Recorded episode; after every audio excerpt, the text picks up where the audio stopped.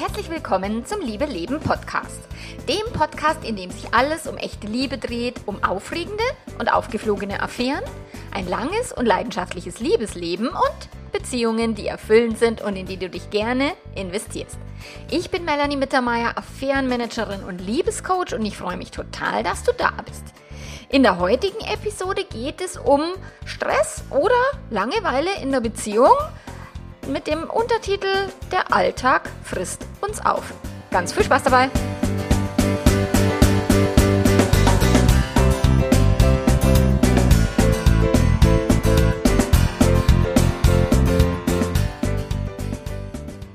Der Alltag frisst uns auf oder boah, immer der Alltag oder wir haben uns im Alltag aus den Augen verloren.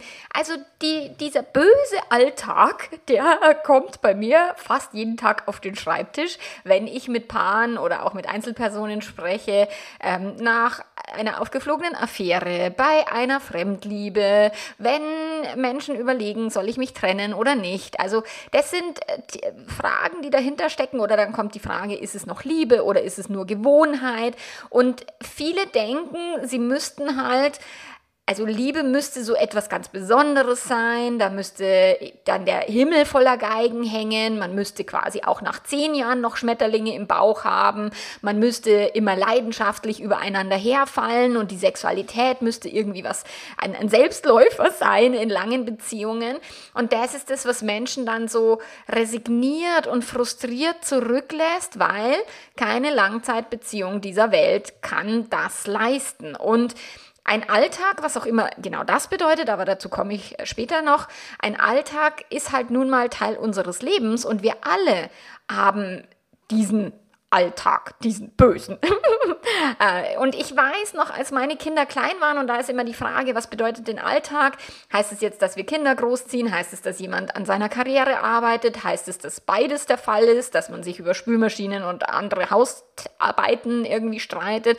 Was genau heißt denn Alltag? Und als meine Kinder klein waren, wir hatten, ich, ich weiß noch, die waren im, im Waldkindergarten und wir hatten eine Fahrgemeinschaft, wo die, die anderen auch immer mal wieder das mit der Pünktlichkeit nicht ganz so ernst genommen haben wie ich. Und ich bin dann oft frustriert da gestanden, habe auf die gewartet, hatte aber schon irgendwie äh, fünf Tasks auf der To-Do-Liste, die ich schon machen hätte können in der Zeit.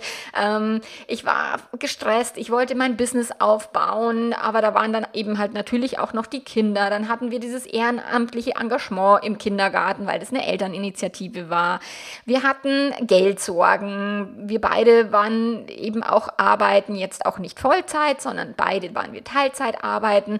Und dennoch war trotzdem vieles so am Laufen in unserem Leben, was uns halt auch so den Zauber unserer Beziehung gekostet hat, beziehungsweise wo halt unsere Beziehung in dieses normale Alltagsleben sich halt irgendwie integrieren hat dürfen. Und ich meine, wir hatten Glück und, und wir, also ich habe schon bei meiner Hochzeit habe ich mir schon Beziehungsratgeber gekauft, weil ich schon am Hochzeitstag wusste, ach du Scheiße, das 50 Prozent davon geht schief, wie kann ich das verhindern?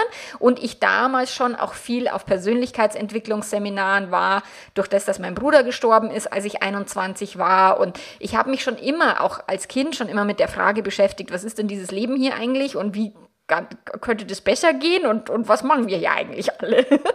Und deswegen bin ich halt schon von jeher, auch meine Mama, die war da sehr engagiert, die ist sehr, sehr esoterisch und ist viel auf Seminare gegangen und hat mich damals auch oft mitgenommen und so. Also das heißt, dieses sich um, um den Sinn des Lebens Gedanken zu machen und sich zu überlegen, wie kann dieses Leben gut und, und toll gestaltet werden, das hatte ich schon weit vor meiner Hochzeit und weit vor dem Kinderkriegen. Aber wenn man dann so mittendrin ist in diesem Alltag, in diesem Herrn Alltag, der da, so rum, rumschwirrt, dann geht halt vieles verloren, weil wenig Zeit ist, wenig Fokus. Und ich meine, meine Eltern waren im selben Haus. Wir haben auf dem Bauernhof gewohnt von, von meinen Eltern. Wir hatten die Eltern von meinem Mann in München, eine halbe Stunde entfernt. Wir haben in München gearbeitet damals, haben die Kinder dann auch regelmäßig zu den Schwiegereltern gebracht, hatten, die waren auch natürlich super happy am, am Bauernhof irgendwie mitzulaufen und mit meinem Papa irgendwie mähen und, und am Traktor zu sitzen und so. Also das war alles cool. Nur ich weiß halt auch von meinen Kunden und Kundinnen, dass die das halt in der Form nicht haben. Die haben nur diesen Alltag, die haben keine Großeltern um die Ecke, weil die halt irgendwie, keine Ahnung, hunderte Kilometer weg wohnen oder nicht zum Ausstehen sind oder was auch immer. Also ich weiß, dass es, dass vielen sogar diese Unterstützung fehlt, dass viele auch, ich habe meine Kinder in eine Ganztagsschule gegeben, als die ähm, in die Grundschule gekommen sind, weil ich gesagt habe, ich packe das nicht mit dem Hausaufgaben machen und irgendwie eine Selbstständigkeit hochziehen. Also ich war schon immer sehr bewusst und habe schon immer auch meinen Alltag Alltag bewusst gestaltet oder zumindest es versucht. Okay? Und trotzdem hatten auch wir die Themen, dass wir Nacht für Nacht an der Bettkante gesessen sind und gestritten haben, weil der Sex zu wenig war, dass wir uns eben auch als Paar nicht so frei bewegen haben können, wie wir uns das gewünscht haben. Oder auch, und das hatte ich gestern im Membership auch mit, mit einer äh, Kundin besprochen, der Identitätswechsel, den man äh, vollzieht von einer freien Person zu einer Mama, der ist echt krasser Scheiß. Und plötzlich nicht mehr selbstbestimmt zu sein und nicht mehr irgendwie die eigene Zeit so einteilen zu können, wie man das gewohnt war. Oder wenn der Partner auf Reisen war, früher fand ich das mega toll, wenn mein Mann auf Reisen war und ich hatte eine Woche ganz für mich allein. Als ich dann Kinder hatte, dachte ich mir so, du fährst mir nicht mehr weg. Weil das fand ich ganz furchtbar, so lange mit den Kindern allein zu sein. So, und das ist etwas, was viele Menschen haben und auch da viele damit zu kämpfen haben, entweder wenn sie sich dann fremd lieben und sich plötzlich wieder lebendig fühlen oder wenn die Affäre des Partners aufgeflogen ist und sie feststellen, ach du heilige Scheiße, wir haben das gar nicht mehr gemacht, dass wir uns Wertschätzung gegeben haben oder wir haben zu viel aneinander rumgemeckert, wir haben uns eben aus den Augen verloren, keine Paarzeit. Und das habe ich bei so, so, so vielen Kunden, Kundinnen, die sagen, wir waren Jahre nicht ein Wochenende lang alleine weg. Oder geschweige denn eine Woche. Ich meine, mein Mann und ich, wir sind tatsächlich auf Tandem Transalp gefahren mit unserem Tandem damals. Eine Woche haben die Kinder bei Oma Opa gelassen.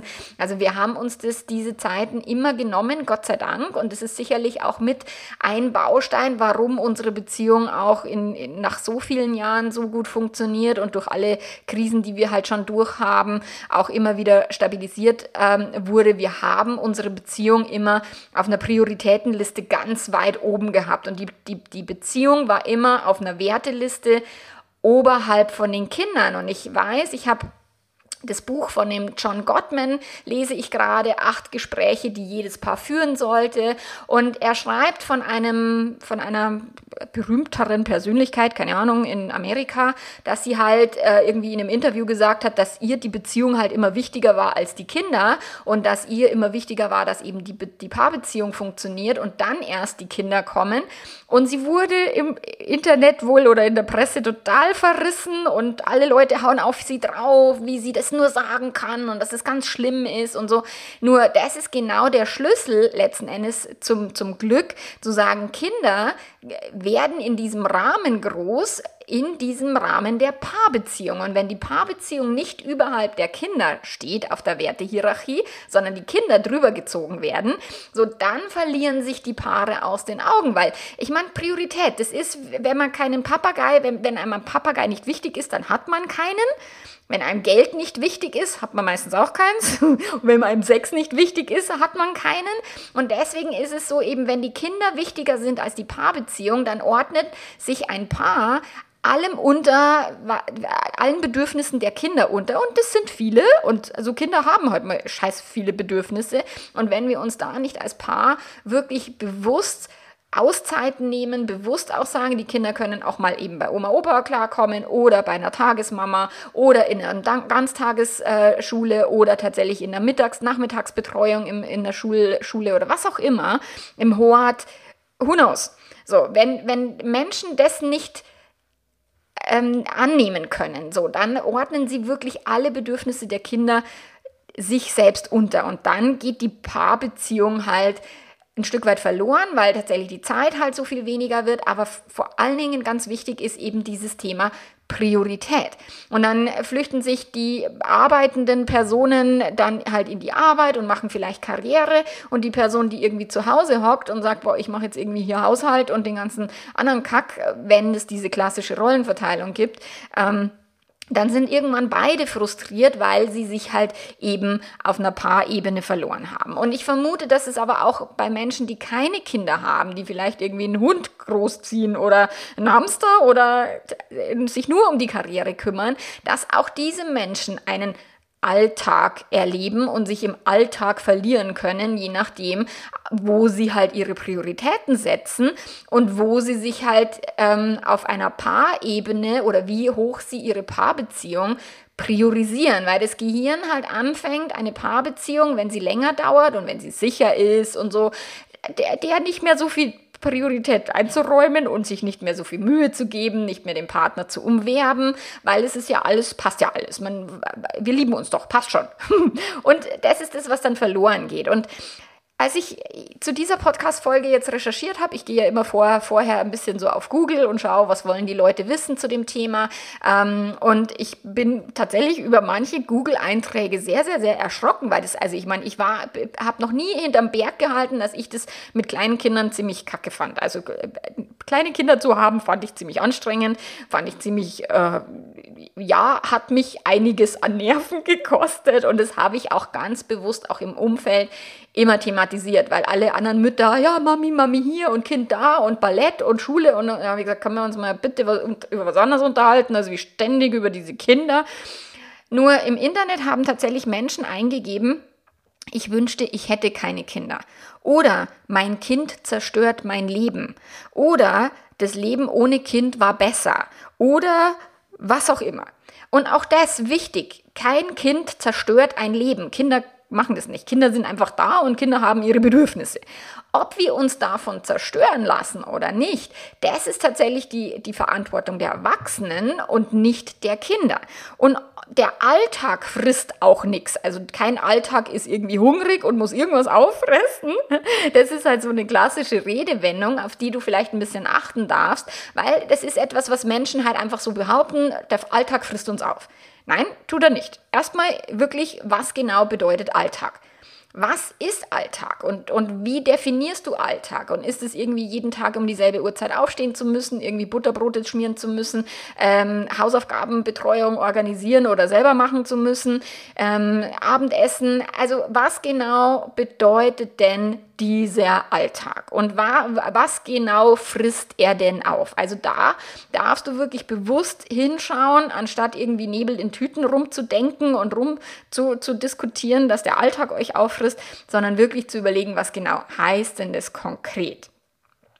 Und dann kannst du tatsächlich auch fünf konkrete Dinge definieren, die du als Alltag sehen würdest, die dir im Alltag zu schaffen machen, vielleicht irgendwelche Probleme, dass ihr immer über Hausarbeit streitet oder dass eure Beziehung langweilig geworden ist, weil der Alltag so eintönig ist, weil es immer dasselbe ist, so äh, oder weil die Sexualität leidet, die Leidenschaft, weil es vielleicht zu stressig ist, weil zu viele Tasks auf zu wenige Schultern verteilt wird. Und ich meine früher, es gibt ja diesen Spruch früher, ein Kind großzuziehen hat früher irgendwie ein ganzes Dorf gebraucht gebraucht und jetzt macht es irgendwie eine Person alleine meistens oder zwei, die so tun, als wären sie zu zweit, aber oftmals bleibt es dann wirklich bei einer Person hängen. Und auch da darfst du halt genau hinschauen, was genau heißt denn, das Alltag frisst uns auf. So, und wenn du das dann definiert hast, dann kannst du auch konkret Lösungsstrategien formulieren, weil wenn du sagst, der Alltag frisst mich auf, was willst du denn jetzt machen? Dem einen Maulkorb verpassen oder mit dem Alltag mal rumschimpfen und sagen, hör mal auf, so viel zu fressen oder das ist halt so, das ist so diffus und nicht konkret. Und wenn wir so diffuse Probleme in den Raum schmeißen, dann gibt es auch keine Lösungen, weil das alles diffus ist und Nebel in Tüten. So, doch das darfst du wirklich gucken, okay, geht's um Langeweile? Es ist immer dasselbe, es ist so eintönig, von Montag bis Freitag. Du, du, du, Klar gibt halt der Zeitplan, wenn wir Kinder haben, gibt der Zeitplan der Kinder, gibt vor, wann müssen die zur Schule, wann haben die Mittagspause, wann kommen die nach Hause. So, das ist, das ist die Vorgabe so. Aber die Zeit dazwischen, drumrum und so weiter, die könnt ihr natürlich selbst gestalten. Und das heißt ja nicht, dass diese Routinen, ich meine, Routinen sind etwas, was in Familien auch hilfreich ist und, und was, was einem gut tun kann. Aber wenn du eben vor lauter Routine, irgendwie vor lauter Langeweile erstickst und dann nur noch am, am Fernseher am Abend mit dem Partner irgendwie hockst und irgendwie auch da immer dasselbe anschaust, so dann braucht ihr euch halt nicht wundern, wenn der Alltag halt so langweilig sich anfühlt, weil ihr halt nichts dagegen unternehmt. Und tatsächlich ist einen Alltag bewusst gestalten. Also da wäre erstmal der erste Gedanke, dass du den wirklich bewusst gestalten kannst, dass ihr den als Paar bewusst gestalten könnt, dass ihr eure Paarbeziehung über die Bedürfnisse der Kinder stellen dürft, euch Auszeiten nehmen dürft, mal ein Wellnesshotel besuchen oder was auch immer euch gut gefällt, Sport machen, keine Ahnung. Und dann aber auch konkret Dinge einzuplanen in diesen Standardalltag, die halt so ein bisschen diese Routinen durch, durch brechen. Also, dass ihr wirklich irgendwelche Ausflüge macht mit den Kindern und die müssen nicht immer Geld kosten. Ne? Dass ihr, ähm, ich meine, jetzt ist Corona momentan halt so halbwegs rum. Klar, wenn dann wieder irgendwie Lockdown ist oder sowas, dann wird es halt noch schwieriger und dann braucht das Gehirn halt kreativere Lösungen, um da nochmal aus dem Alltag auszubrechen.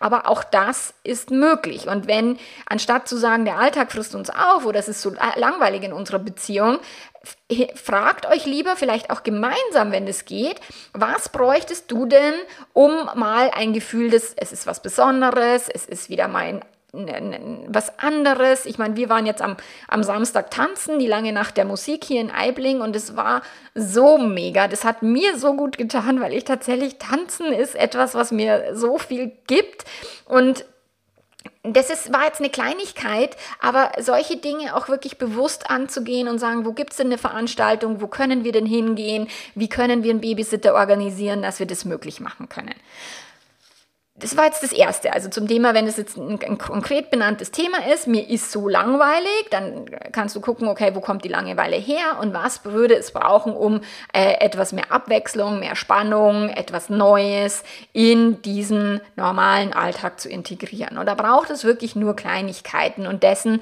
darfst du dir halt erstmal bewusst sein. Also geh von diesem Nebel den Tüten weg und mach konkrete Lösungsvorschläge für ein konkretes Problem. So, wenn es dann darum geht, dass ihr vielleicht die, dass die Leidenschaft flöten gegangen ist, und das ist auch das, was ich viel im Internet gelesen habe, äh, Alltag frisst Leidenschaft auf. Und nein, der Alltag frisst die Leidenschaft nicht, tut er nicht.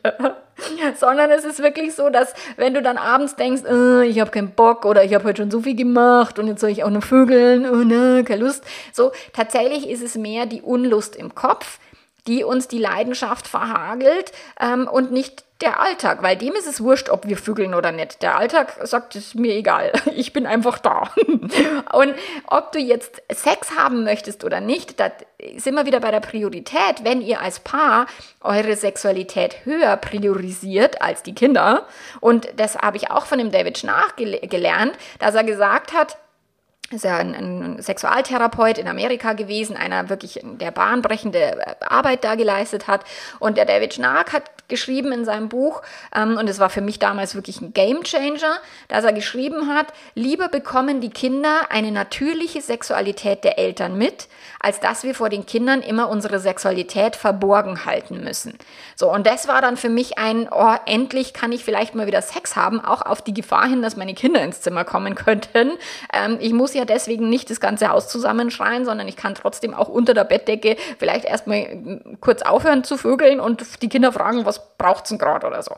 Also je nach Alter natürlich, Teenagerkinder, die können das schon, die kapieren das schon, wie die Zimmer, äh, Schlafzimmertür zu ist. Und wir haben das tatsächlich auch unseren Kindern dann relativ früh beigebracht. Wenn die Schlafzimmertür zu ist, ist die Schlafzimmertür zu. Ende Gelände. Und wenn dir gerade irgendjemand am Messer aufgespießt ist, dann dürfen die auch nicht reinkommen. So, also auch da ist, es hat viel mit Priorisierung zu tun und mit dem, was ist mir wirklich wichtig.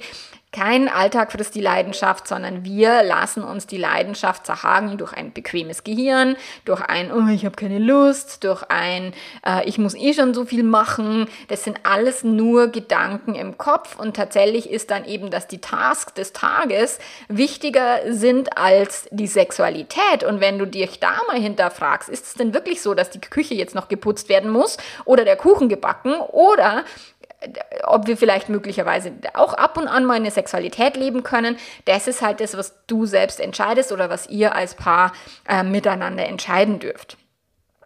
Oder es ist tatsächlich das Thema, dass es so stressig ist, dass ihr halt von Termin zu Termin hetzt. Ich habe das wirklich bei Eltern, also bei, im, Befreund, im Freundeskreis, wenn Eltern dann mehr als zwei Kinder haben, die haben dann drei Kinder oder mehr und die haben dann hier einen Fußballverein und da Ballett und da Turnen und keine Ahnung und die müssen halt dann ständig hier auf einem Schulfest und da auf einem Sportvereinsfest und hier noch einen Kuchen backen und da und die sind dann quasi im Juli Land unter, weil da ist nur noch eine Party nach der anderen. Und auch das ist natürlich die, die, die Überlegung, was ist dir wirklich wichtig? Möchtest du bei jedem Schulfest dabei sein? Möchtest du, musst du bei jedem Sportevent deiner Kinder zuschauen? Oder ähm, gibt es auch Fahrgemeinschaften, die du ähm, organisieren kannst, wo andere Eltern sich vielleicht auch mal um deine Kinder kümmern und umgekehrt und so? Also es ist ja, wir haben ja meistens diesen eigenen Anspruch, wie wir Kinder großziehen, ähm, dass das dann perfekt laufen muss und dass es dann quasi auch ein 24-7 Job sein muss.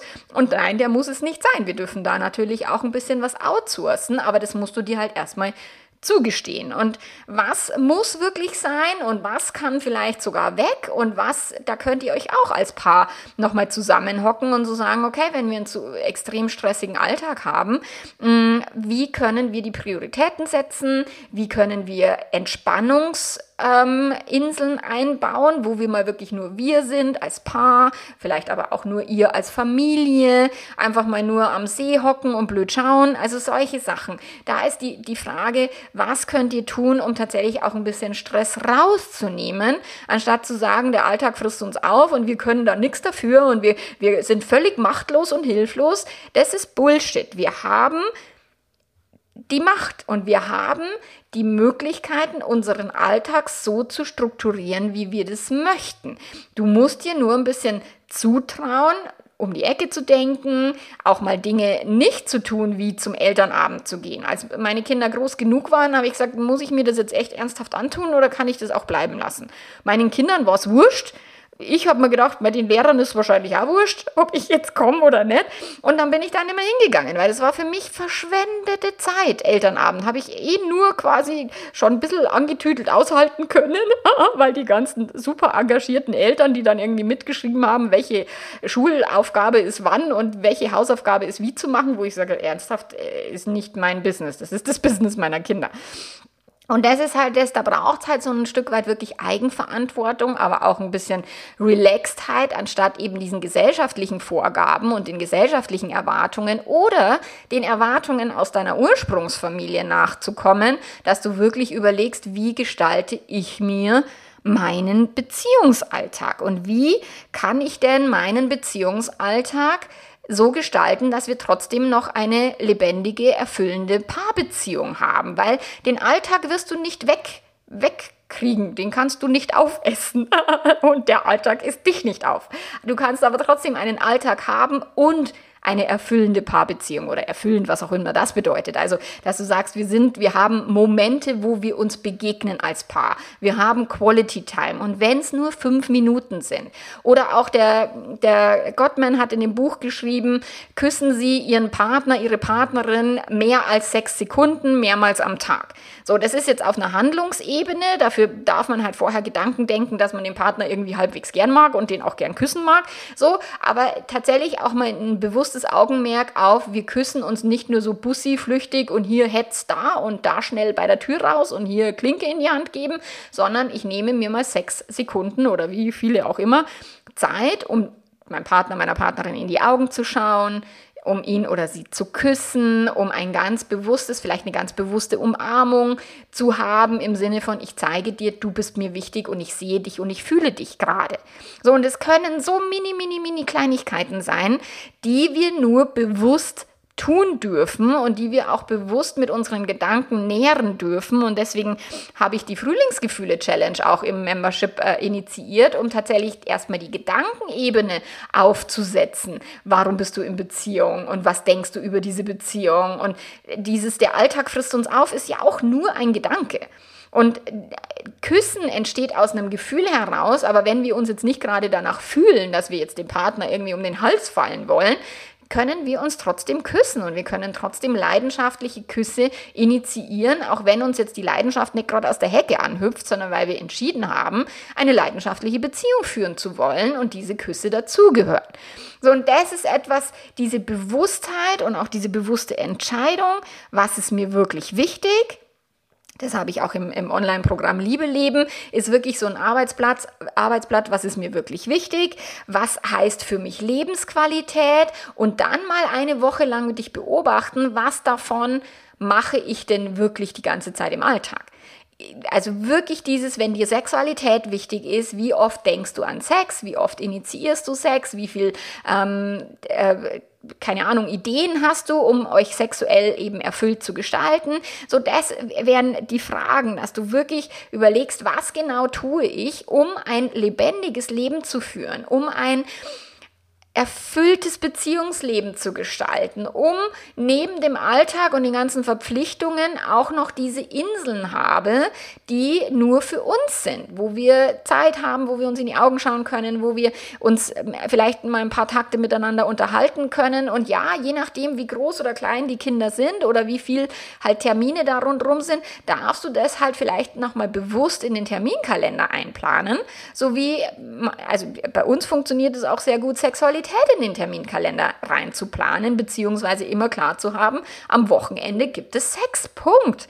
Egal, ob man jetzt müde ist oder ob man irgendwie noch irgendwie eine Party hat. So, wir planen das ein und wir führen den durch, weil das ist uns wichtig, weil die Sexualität wichtig ist. So, und das heißt jetzt nicht, dass du dann quasi nochmal einen Termin und nochmal mehr Stress, weil ich weiß auch, dass man sich mit, mit Pausen und mit ich muss mich entspannen unfassbar stressen kann, sondern dass du wirklich überlegst, was ist mir wichtig, wie viel Zeit möchte ich meinen verschiedenen Lebensbereichen einräumen. Das Lebensrad ist hier eine total gute Idee, um das klar zu machen.